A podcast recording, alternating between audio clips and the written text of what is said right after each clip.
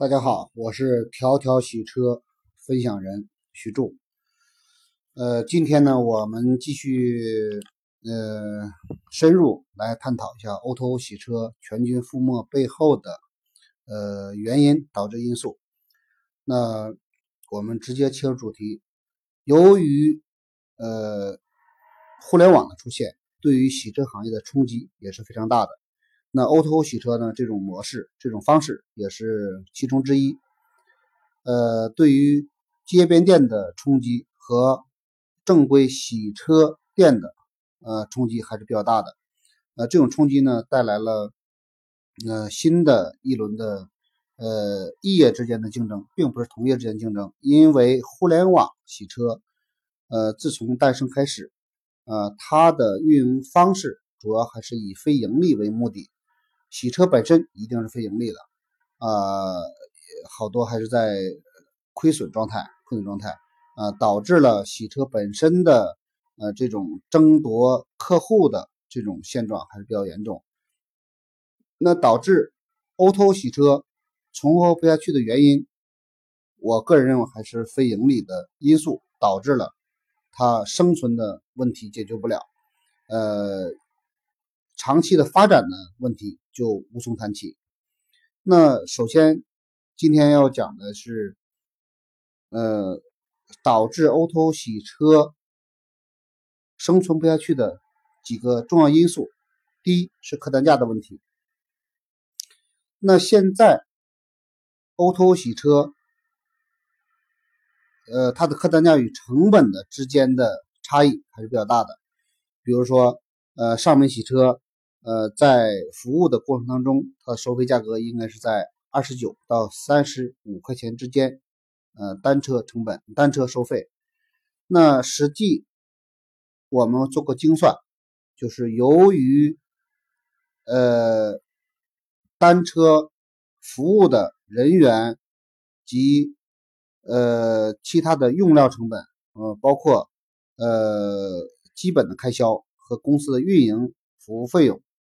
呃，每辆车的成本应该是在四十五到五十块钱人民币，那单车会直线亏损十几块钱人民币，那导致了就是这种财务收支平衡，嗯，呃是不对的，是不对的。那也就是说，O2O 洗车想在想在洗车本身去做盈利的话，啊，那有两个因素来决定它，第一是客单价的提升，第二是客单量的提升，啊。这两个因素一定要要做到，那要不否则就很难达到盈利。那第二个大的因素是由于环保压力导致了，呃，洗车 oto 洗车上门洗车，嗯，呃，存活不下去的原因之一。正规的物业公司呢，呃，对于上门洗车它是基本限制的。啊，是不允许进入正规物业的停车场来进行洗车的。呃，这个因素也导致了上门洗车受到了很大阻碍。第三个原因素是投资成本和运营成本的比例问题，尤其是运营成本。运营成本由三个因素，由三个点来组成：第一是服务半径，第二是客单价。第三是客户的量保有量，呃，由于上门洗车基本都是在二线或者一线或者是超级一线城市来落地的，因为这种城市它的车辆密度还是比较高的，呃，当然这种城市的交通成本还是非常高的，由于呃呃路上日常塞车的情况比较严重，嗯。尤其像北京、上海、广东，呃，这呃一线的超级一线城市，嗯，这种问题还是非常突出的。那个人建议呢，就是说上门洗车，它并不是说没有需求啊，它是真实需求是存在的。那如果带水、带大量的水上进行上门洗车的话，呃，由于政府的监管和环保的压力。呃，这个这个点是很难实现，就是长期运行下去的。呃，那我们要，我个人给的建议是，上门洗车它应该更多的是服务于内饰的一个擦拭和保洁。那并且在大流量的，它这个是要基于大流量的洗车真实情景下所产生的真实衍生需求，这个是客观存在的。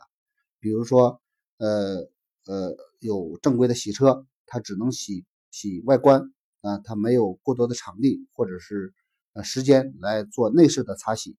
那这种有大数据积累和沉淀之后，有真实的内饰需求情况下。